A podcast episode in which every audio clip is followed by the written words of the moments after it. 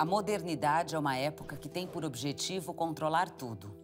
E o afeto, por definição, é aquilo que não é controlável. A minha hipótese é de que talvez não exista nenhuma outra época histórica como a nossa que tenha como objetivo a eliminação completa dos afetos. Acho estranha essa felicidade amorosa em que temos que negar o tempo inteiro o que sentimos em nome de não ser agredidos afetivamente por quem se aproveita disso, que é uma fragilidade. Como anda a nossa educação sentimental? Perdemos a licença e a coragem para declarar e viver nossos sentimentos? Os filósofos Clóvis de Barros Filho e Luiz Felipe Pondé debatem o que move as paixões no mundo de hoje. Eu tenho certeza que o nosso tema é um tema que, ao longo da história do pensamento, nem sempre mereceu a atenção que deveria. Então, nós estamos é, aqui manifestando que as paixões e os afetos são, sim, é, objeto importante de reflexão e têm enorme relevância para a vida de todos nós. Eu queria começar esse bate-papo propondo ao professor essa primeira é, provocação. Em que medida é, as coisas do mercado, da economia e da produção de bens é, têm a ver com nossas emoções, o que sentimos, o que amamos, o que nos alegra e assim por diante. A filosofia, de fato, sempre teve medo das paixões, né? Sempre teve medo das paixões, sempre viu as paixões como uma espécie de doença.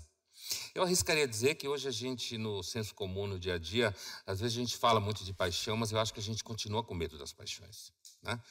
Ah, no sentido de que a nova, a nova tentativa de arrumar as paixões é estabelecer parâmetros politicamente corretos para ela.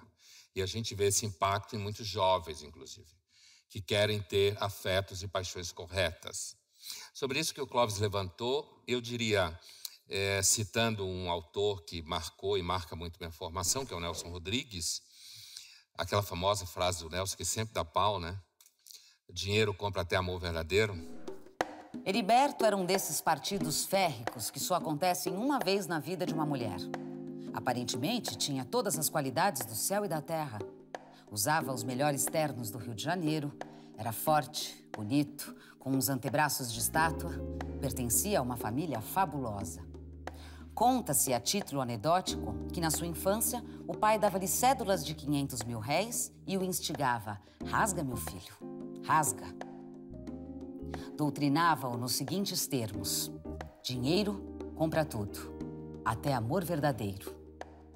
Heriberto acreditou piamente na filosofia paterna. Só agia na base do suborno. Tinha um verdadeiro horror às mulheres desinteressadas. Essas que não querem nada estão escondendo o jogo. No fim, vai se ver. E querem mais.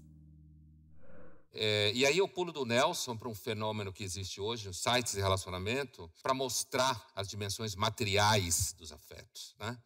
E como as dimensões materiais de uma sociedade de mercado, ah, como o, o, o afeto, o amor, ele tende a ficar cada vez mais engatado com essas dimensões materiais. Existe hoje um site em circulação mais ou menos novo, que é um site chamado Meu Patrocínio, que é conhecido como site Sugar Baby, certo?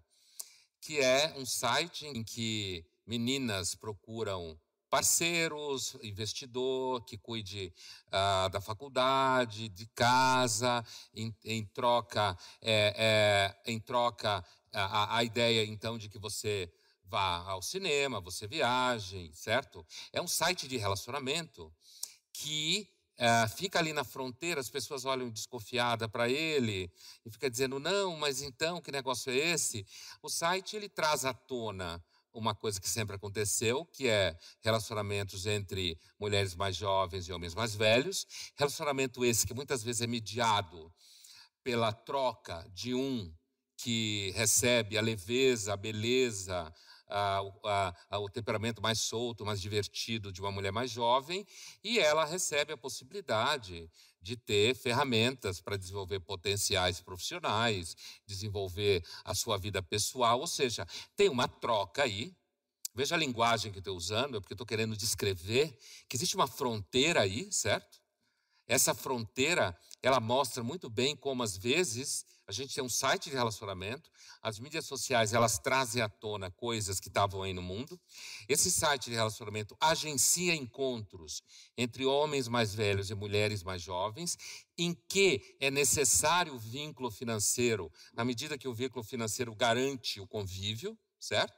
Todo mundo sabe que existem vínculos financeiros e materiais nas relações e que, portanto, um encontro como esse, a, além daquilo que muita gente olha num encontro como esse, as pessoas podem de fato se encontrar num ambiente como esse. Né? E aí pode aparecer, de fato, amor, pode aparecer interesse, pode aparecer paixão. Então, a, o, o que o Clóvis se referia quando eu trouxe para a nossa conversa é uma, uma pergunta que, assim, no mundo contemporâneo, a, a pergunta sobre, então, afetos têm preço? Né? Amor tem preço. É claro que a gente não está falando de chegar ao ponto de colocar na prateleira do free shop, né? Mas à medida em que as tecnologias e as redes elas vão agenciando encontros, colocando pessoas à disposição, então vai aparecendo cada vez mais a dimensão material das condições amorosas, né? Que o Nelson chamava de dinheiro compra até amor verdadeiro. E o horror que isso causa, né? É, eu acho que esse horror que essa frase causa é porque ela é humana, demasiado humana. No caso de filhos e pais, por exemplo, muitas pessoas sabem que é, existem ah, muitos pais idosos que, porque não têm nenhum, nenhum grande ah, recurso material, muitas vezes são esquecidos. Enquanto pais que têm patrimônio, muitas vezes não são esquecidos. Né? Então, esse, essa zona de sombra, quando eu me referi ao site, essa zona de sombra quando eu me referi ao Nelson, essa zona de sombra quando a gente se refere a vínculos entre pais e filhos, quer dizer, eu acho que, na verdade, os afetos continuam sendo um problema. E é isso que eu queria dizer quando eu falei no começo, que muitas vezes eu tenho a impressão que a gente está marchando para o mundo e que as pessoas querem se curar dos afetos. A gente tem um certo medo dos afetos, e eu vejo isso principalmente nos mais jovens certo? Ainda que você tenha um discurso muito bonitinho sobre fazer o que você sente, há um certo pânico, uma certa desconfiança, uma tentativa de colocar os afetos no lugar certo ou no lugar correto, ou seja, ter afetos corretos. Eu entendo que pessoas ah, na realidade, as pessoas boazinhas são pior do que as más, no sentido que as boazinhas provavelmente são mais falsas. Então, quando você se sente muito bonzinho com relação aos seus afetos, provavelmente você não está vivendo eles de uma forma um pouco ah, fora da forma que você deve viver. Então, me parece que uma das coisas que mais falta na nossa reflexão ah, na, no, com relação aos afetos e no mundo contemporâneo é uma reflexão que de fato fale da experiência de fragilidade, da experiência de fracasso, ao invés da gente ficar desenvolvendo toda uma ciência da autoestima que, na verdade, mais atrapalha a compreensão dos afetos do que ajuda. Quando dizemos eu te amo, nós amamos o que achamos que o outro seja, porque o que ele é nos escapa. No próximo bloco, somos então uma luta pela nossa alegria e uma luta por tudo que nos alegra. Uma luta, portanto, contra tudo que nos dá pequena, isto é, tudo que nos entristece. O que nos causa alegria? O que provoca as nossas tristezas? O filósofo Spinoza tentou entender os afetos que aumentam e diminuem a nossa potência de agir, as paixões boas e as paixões ruins. Mas seria possível esse gerenciamento prático dos sentimentos? Compreender os afetos é entender que a razão é insuficiente e que temos sombras que nos compõem. Por isso, é como se a filosofia quisesse regrar os afetos. Eles podem existir, mas só um pouco, só por aqui. Porque quando se apresentam de forma não organizada, desorientam a vida. O Spinoza acaba identificando na vida de cada um de nós um elemento que lhe é essencial.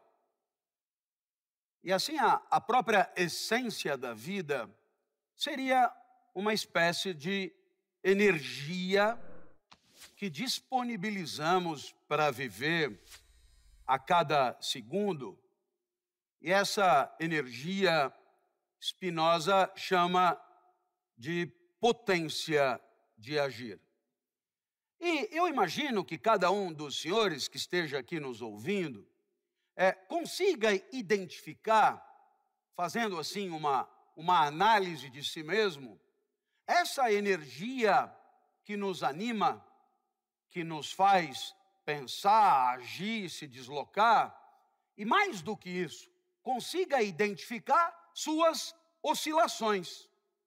Consiga perceber que tem horas que você está voando baixo, você está bem, você está, como eles dizem nas empresas, com sangue no olho, você está pilhado, você está motivado, e, e tudo isso quer dizer mais ou menos uma potência para viver em alta.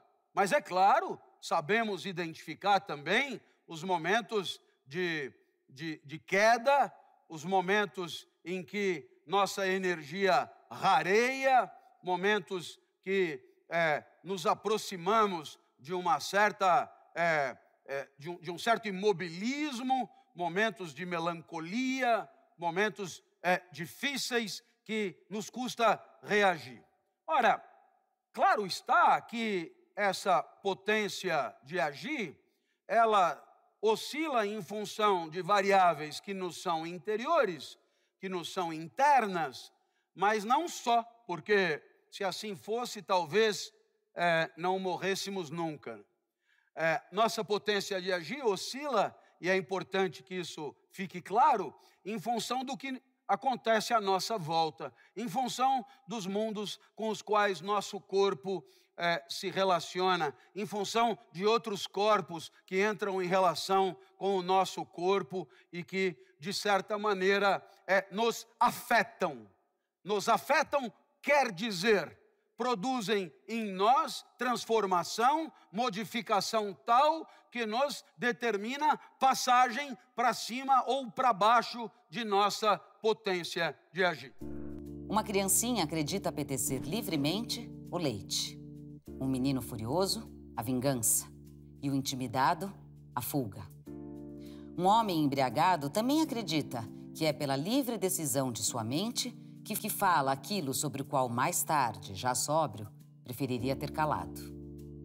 Igualmente, o homem que diz loucuras, a mulher que fala demais, a criança e muitos outros do mesmo gênero acreditam que assim se expressam por uma livre decisão da mente, quando na verdade não são capazes de conter o impulso que os leva a falar.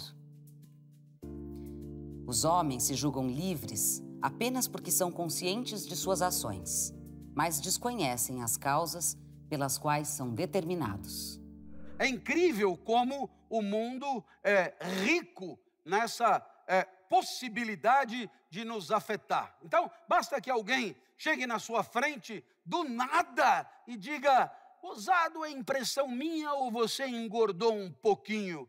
E aí, é, você não sabe de onde apareceu esse gnomo do mal, mas é, a sua potência despenca imediatamente, né? É, e, e, e, você aí percebe a fragilidade da vida. Então, é claro, estamos aí à mercê de mundos que vão aparecendo na nossa frente como um fliperama né? um fliperama e, e um fliperama em velocidade aceleradíssima, as coisas vão aparecendo e você vai dirigindo o teu automóvel tentando se aproximar daquilo que te faz bem, quer dizer, faz subir tua potência e tentando evitar o encontro com aquilo que te faz mal, isto é, te a pequena potência te aproxima da morte e assim por diante. Acho que você percebeu uma certa, uma certa é, é, é, é força de resistência, é, um certo esforço para manter a potência superior a zero,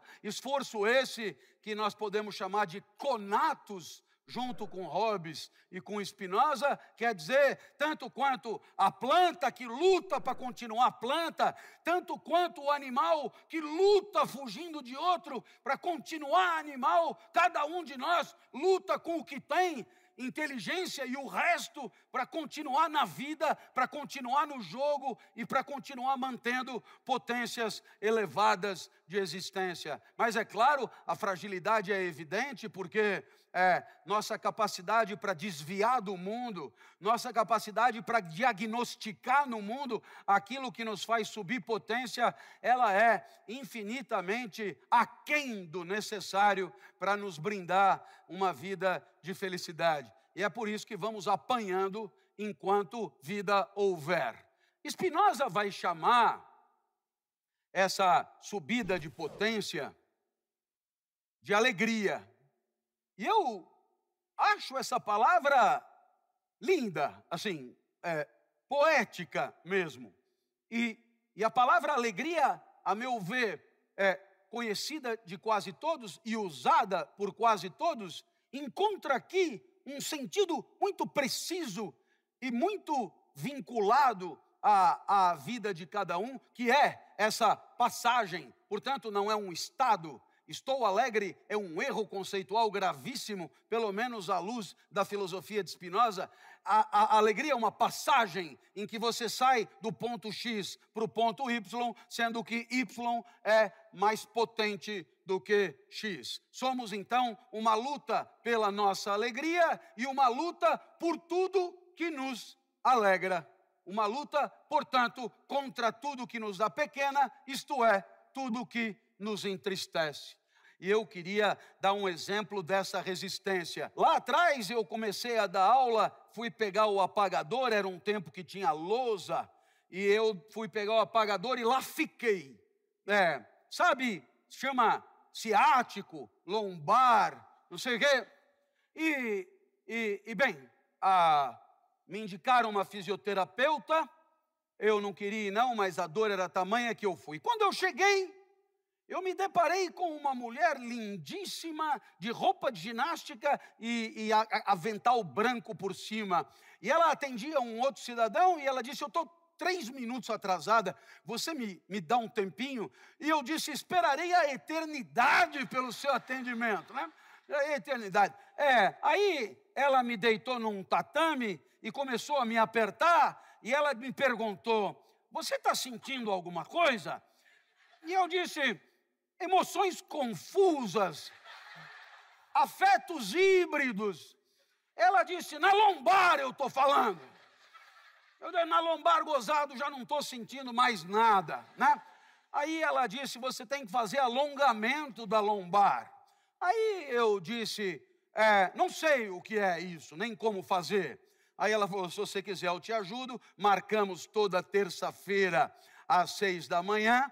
E aí, toda terça-feira, às seis da manhã, eu ia encontrar a tal da fisioterapeuta, que doravante passo a denominar esticadora. Foi como eu a apelidei. E todo mundo que me conhecia, alunos, colegas, sabiam que dia de esticadora era dia que valia a pena viver. Segundo, eu já estava feliz porque terça tinha esticadora.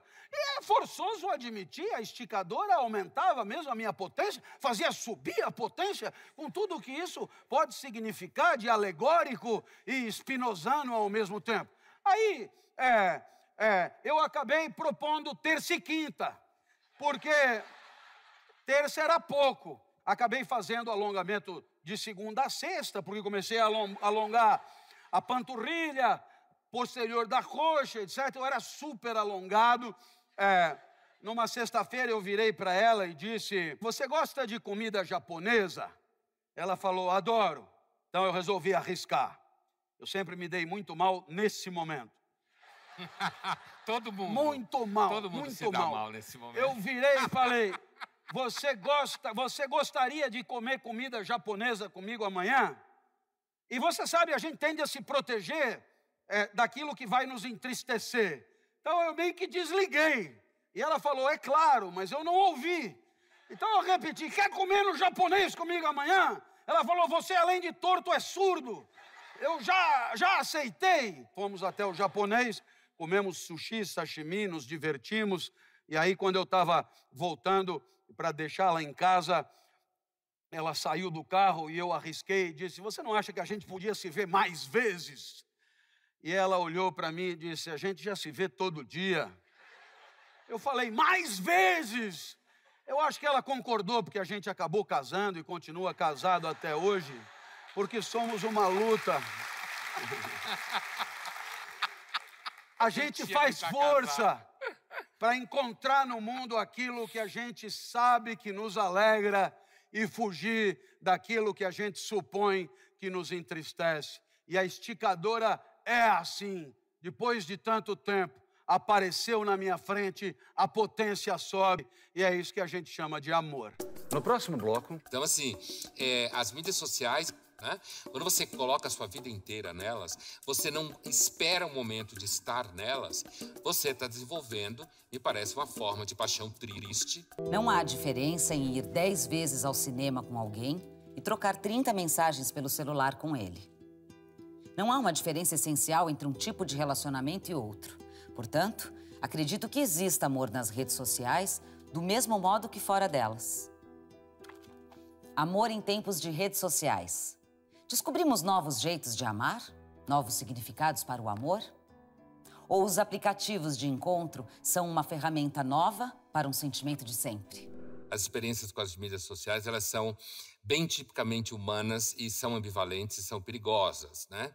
Eu costumo, inclusive, dizer que quando você é uma pessoa que tem vida pública como nós, nós dois aqui, outras pessoas, a gente tem que tomar muito cuidado com mídias sociais, né? Porque se você ah, coloca a sua vida privada nas mídias sociais, o risco de haver contaminação é muito grande. Por quê? Porque as mídias sociais é uma, elas são uma enorme ferramenta de promiscuidade. E quando eu falo promiscuidade, não estou falando moralmente, não. Eu estou falando quimicamente, né? mecanicamente. A espécie humana é uma espécie naturalmente promíscua, né? no sentido de que a gente se mistura.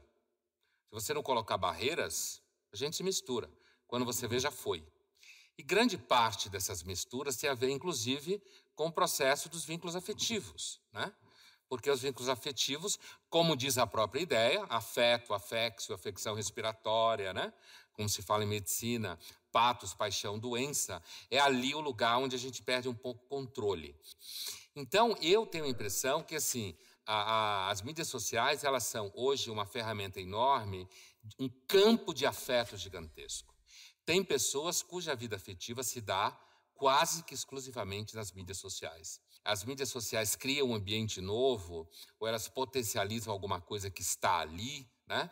A gente sabe em comunicação, o Clóvis trabalhou também em faculdade de comunicação, existe uma lei em, em teoria da comunicação que é o meio é a mensagem. Né? Um clássico, todo mundo que trabalha em comunicação sabe disso. E existe uma mensagem no meio que é a mídia social, a mídia, falando do ponto de vista técnico, a ferramenta, a plataforma, a mensagem desse meio é tudo pode. Tudo pode acontecer, tudo pode ser feito, ela é meio incontrolável, Todo mundo que já, por um momento, daqueles momentos de esticamento, você resolveu bater uma foto da potência elevada, e aí você bateu a foto se sentindo super potente e a foto vazou, né? Ainda bem que você não fez isso. E aí quando vaza, quando vaza, nunca mais saiu das mídias sociais.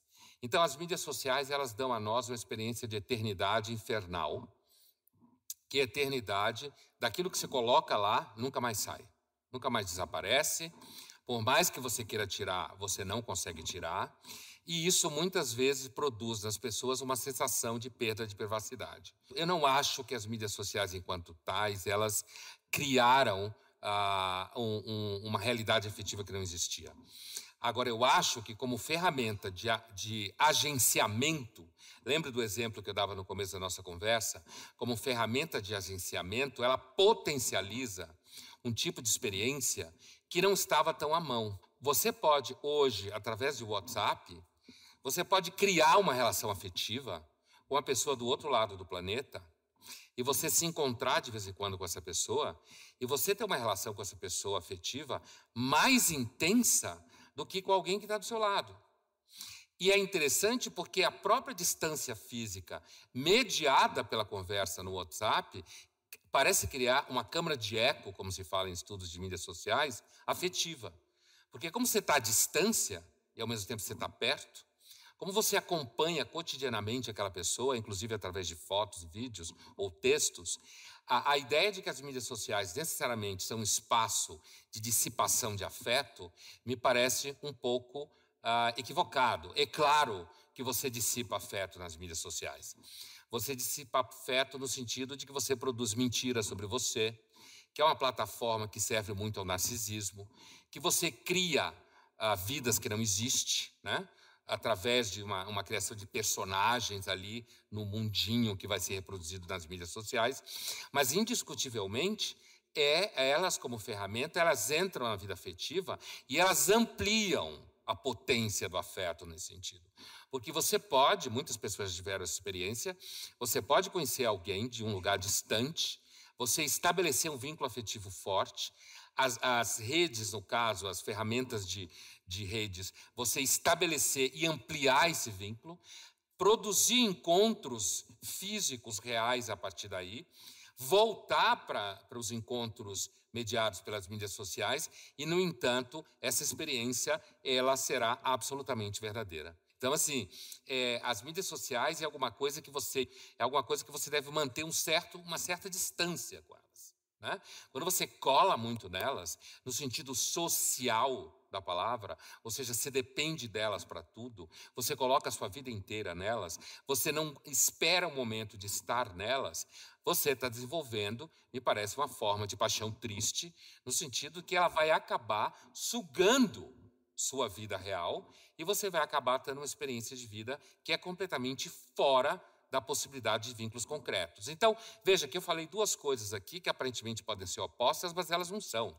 Ao mesmo tempo que você pode ter um tipo de experiência com as mídias sociais que aumente e amplie o seu campo de afeto, na medida em que esse campo de afeto também será habitado pelo vínculo offline, certo? Na medida em que você mescla mídias sociais, redes, com experiência concreta, concreta eu quero dizer fora das redes, com pessoas ao seu lado mesmo, reais e tal, Aí me parece que as mídias sociais se transformam numa ferramenta de ampliação da vida afetiva, inclusive do ponto de vista etnográfico, certo? Geopolítico, né? Agora, se você se torna um adicto, e por que tanta gente se torna adicto? E a droga adição é do âmbito dos afetos. Por quê? Porque a gente sofre no mundo contemporâneo de um enorme sentimento de invisibilidade, né? A gente se sente anônimo, a gente se sente relevante. São tantos de nós, nunca existiram tantos homo sapiens à face da Terra, certo? As mídias sociais, elas acabam fazendo com que as pessoas tenham uma espécie assim de glamorização de R$ 1,99, né? Da própria vida. Então, eu acho que a adição às mídias sociais, digamos assim, a dimensão um pouco a sombria desses vínculos afetivos com as mídias sociais e dentro das mídias sociais, ele se transforma num vínculo, me parece de alguma forma negativo ou triste, se eles não forem ao mesmo tempo permeado por realidades concretas em que pessoas reais se encontram, certo? E nessa medida você tem aí, me parece, uma verdadeira, uma verdadeira função social das mídias sociais, que é fazer pessoas que não se encontrariam se encontrarem ou conviverem mesmo que à distância. Né? Existe a traição virtual via rede social? Como seria isso no aspecto moral?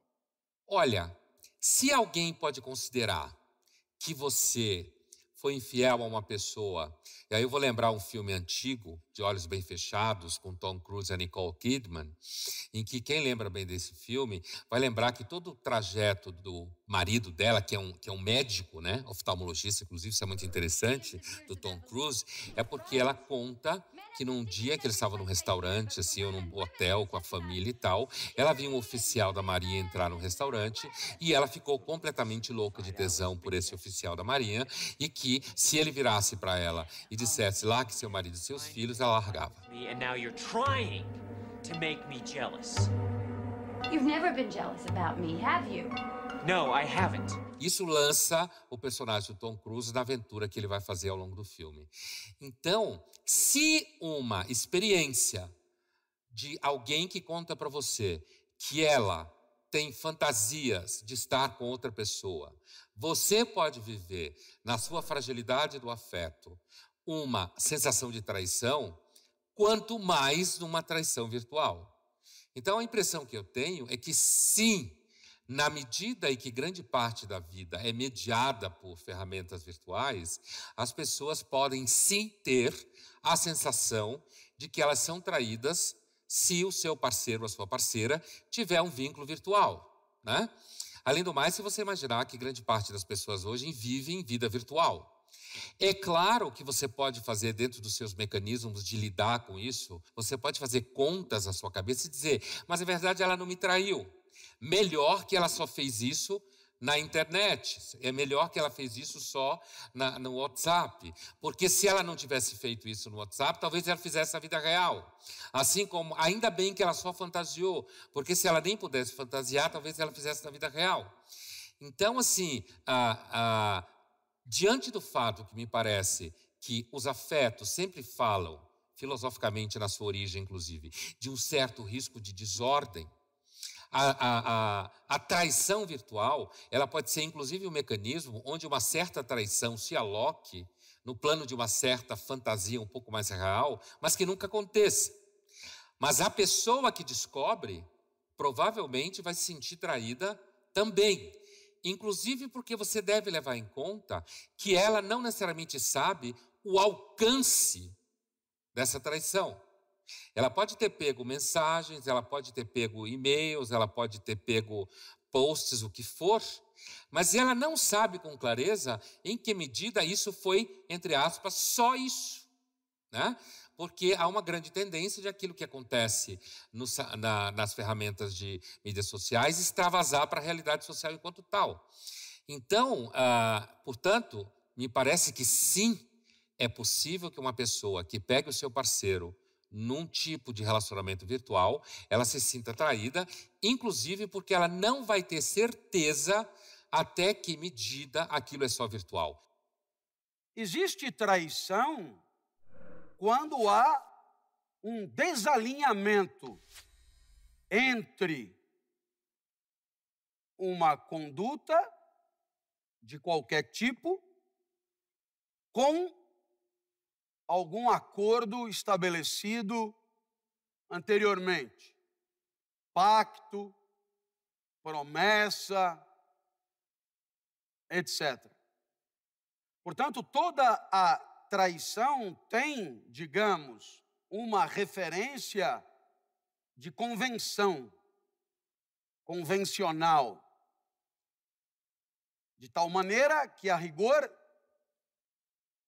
você pode, nessas convenções, você pode é, estabelecer fronteiras de comportamentos e expectativas em função daquilo que mais machuca uns e outros. Havendo clareza sobre o que esperamos um do outro, a partir daquilo que sabemos que dói no calo, fica mais claro diagnosticar mais para frente o valor moral da conduta a partir do pactuado antes. Na hora que o pactuado é difuso ou confuso, Disso podem se servir uns e outros para se abrigar nas fissuras do entendimento e auferir aí é, benefícios profundamente entristecedores para o outro. Assim, sou partidário de relações com regras claras de funcionamento.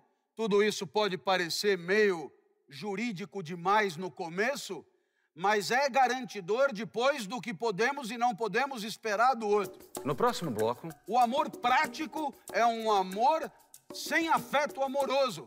Já que não ama, faça como se amasse.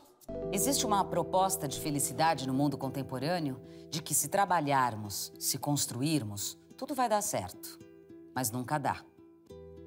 As pessoas acham que têm direito a tudo, inclusive a serem amadas mas ninguém tem direito a absolutamente nada. Não temos garantias do amor, nem de amar, nem de ser amado. E quando ele faltar, nos restará o ódio? A indiferença? A proposta do filósofo Kant seria de criar um amor racional, baseado nas virtudes morais. Um amor prático. Amor prático. Quando eu me deparei com essa expressão, eu imediatamente me interessei por ela. E então, é, lá fui eu atrás de tentar entender. E aí, o que foi que eu consegui é, deduzir da ideia. A, a ideia é que quando você ama alguém, amando está tudo certo. Ame e o resto está tudo permitido. Porque o amor, entendendo o amor dentro de uma perspectiva de, de, muita, de muita entrega ao amado, o amor bastaria para assegurar uma relação boa, harmônica e, digamos, com cotas de felicidade bem distribuídas entre os que se relacionam. É, então, o amor bastaria, mas é, é forçoso reconhecer que nem sempre amamos as pessoas. Em outras palavras, nós temos que dar conta de equacionar a vida entre nós, a convivência entre nós, mesmo na hipótese de não haver amor. Parece óbvio, mas é interessante frisar.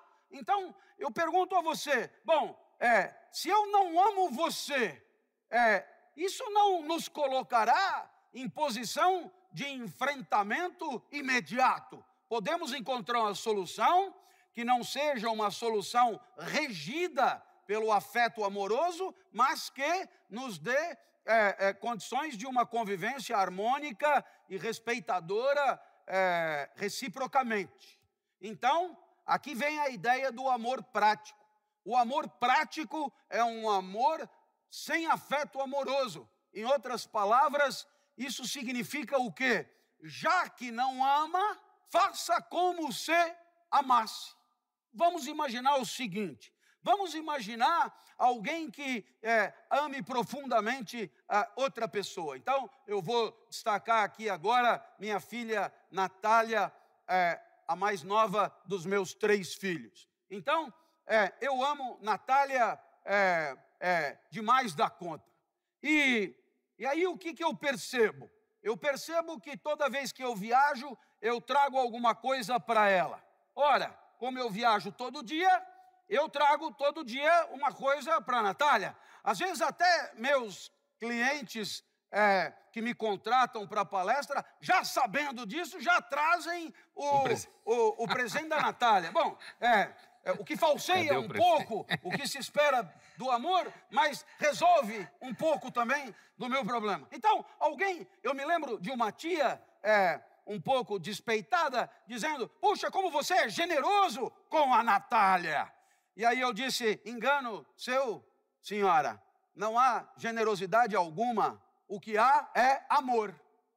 E é por amor que eu trago para Natália esses presentes. Agora, é perfeitamente possível na convivência não haja amor, mas é perfeitamente possível que na convivência haja a disposição para gastar um tempo com alguém, facilitar a vida de alguém, trazer alguma coisa que ajude a vida de alguém, dizer algo que diminua a angústia de alguém, mesmo sem amor. Então perceba, já que não ama, faça como se amasse. A generosidade é virtude moral que imita claramente o comportamento de quem ama. Assim que se deve entender os passos da Escritura, em que se ordena que amemos o próximo, mesmo nosso inimigo. Pois que o amor enquanto inclinação não pode ser ordenado, mas o bem fazer por dever, mesmo que a isso não sejamos levados por nenhuma inclinação e até se opõe a ele uma versão natural e invencível, é amor prático e não patológico que reside na vontade, e não na tendência da sensibilidade, em princípio de ação e não em compaixão lânguida. E só esse amor é que pode ser ordenado. Eu acho que você percebe que aqui nós temos um ponto importante a discutir, porque Kant mostrou, é, é, é, digamos, é, um, um aspecto da sua reflexão que corajosamente põe para conversar razão prática e afetos e inclinações. Eu queria só, à guisa de conclusão, lhes propor a seguinte reflexão. Imagine que a ética seja mesmo um entendimento entre dois, cinco, cinco mil, cinco milhões sobre os limites da ação de cada um para que todos tenham uma convivência potencialmente feliz. Imagine que a ética seja, portanto, o resultado de uma inteligência compartilhada que busque aprimorar a convivência, vale para 2, 5, 50, 5 milhões, não importa. Imagine, portanto, que você parta de uma premissa que dá a todos condições mais ou menos parelhas de uma interação feliz, é um valor superior a ter prazer o tempo inteiro, não importa como buscando de maneira aguerrida, mas talvez canalha, é, a satisfação das suas pretensões. Perceba uma coisa: para cada argumento que eu venha propor nesse diálogo e nessa discussão sobre os limites da ação de cada um, eu terei que apresentar inclinações afetivas que lhes sejam correspondentes. Não faça isso que me entristece, não faça isso que me traz raiva, não faça isso que me angustia, não faça isso que, etc. Acho que você percebe que nas relações entre as pessoas, quanto mais cristalina ou transparentemente você conseguir verbalizar é, as tuas disposições afetivas frente às diversas condutas e comportamentos, será mais rica a discussão e talvez mais eficaz a discussão sobre é, esses limites da ação de cada um. Eu diria que, no lugar, portanto, de uma razão pura, é? É, é, proponho aqui uma ética nas relações que é fundamentalmente focada nas alegrias e nas tristezas daqueles que interagem, porque só assim explicando como a vida é, você dará aos outros a chance de, é, é, contando teus afetos, contando tuas alegrias,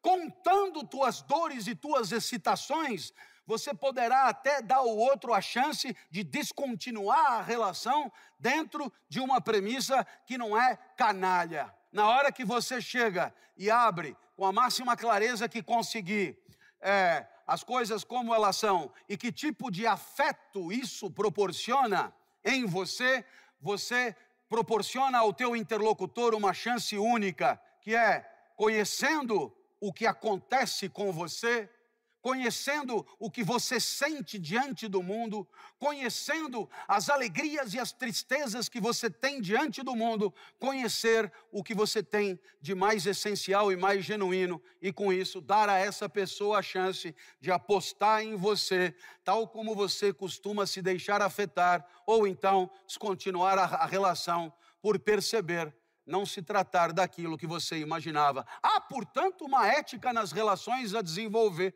uma ética nas relações a desenvolver, assumindo os afetos que nos constituem, que fazem parte da nossa vida afetiva e que talvez seja o que há de mais fundamental compartilhar com quem nos ama ou afirma nos amar. E eu queria, professor Pondé, que é, o senhor pudesse trazer para nós essa coisa das forças vitais que é tão central no pensamento do Nietzsche.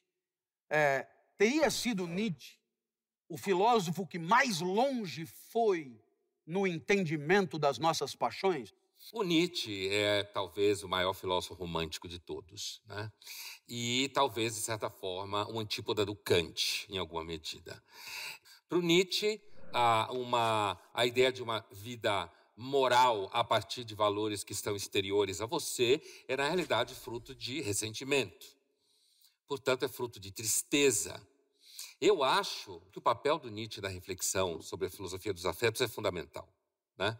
O Nietzsche é talvez o filósofo que, depois de um longo trajeto, mesmo levando-se em conta Spinoza, que permanece um filósofo bastante no âmbito da razão, o Nietzsche é um filósofo que faz um resgate radical das paixões.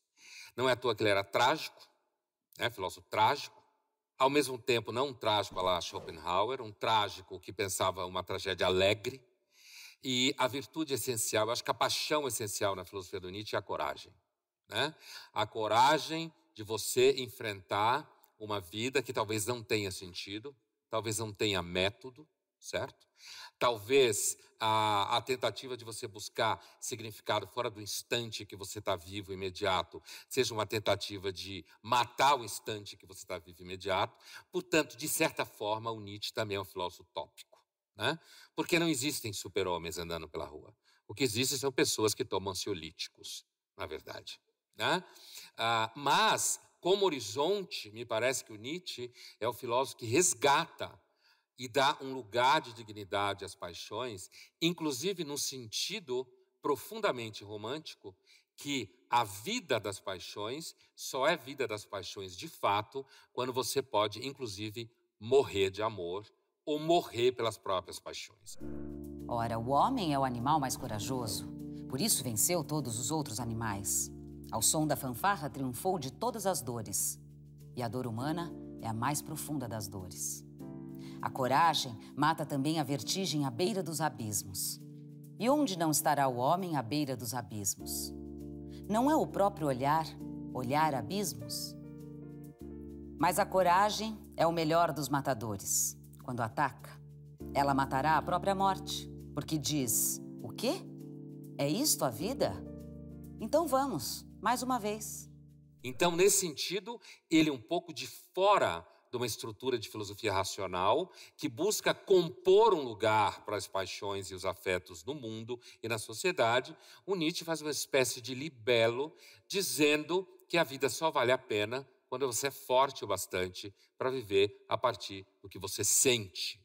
E nesse sentido, ele talvez seja um dos maiores exemplos daquilo que a gente chama em filosofia de vida estética. O que é que acontece quando você pergunta para o filósofo estetizante? Filósofo estetizante não tem nada a ver com filosofia da arte aqui. Quando você diz que o filósofo é estetizante, você quer dizer que para ele o centro da vida são as sensações, tá? Então, se você perguntar para o filósofo estetizante, como Nietzsche, qual é o sentido da vida, o Nietzsche vai lhe responder, ou qualquer filósofo estetizante, o gosto que você sente nela.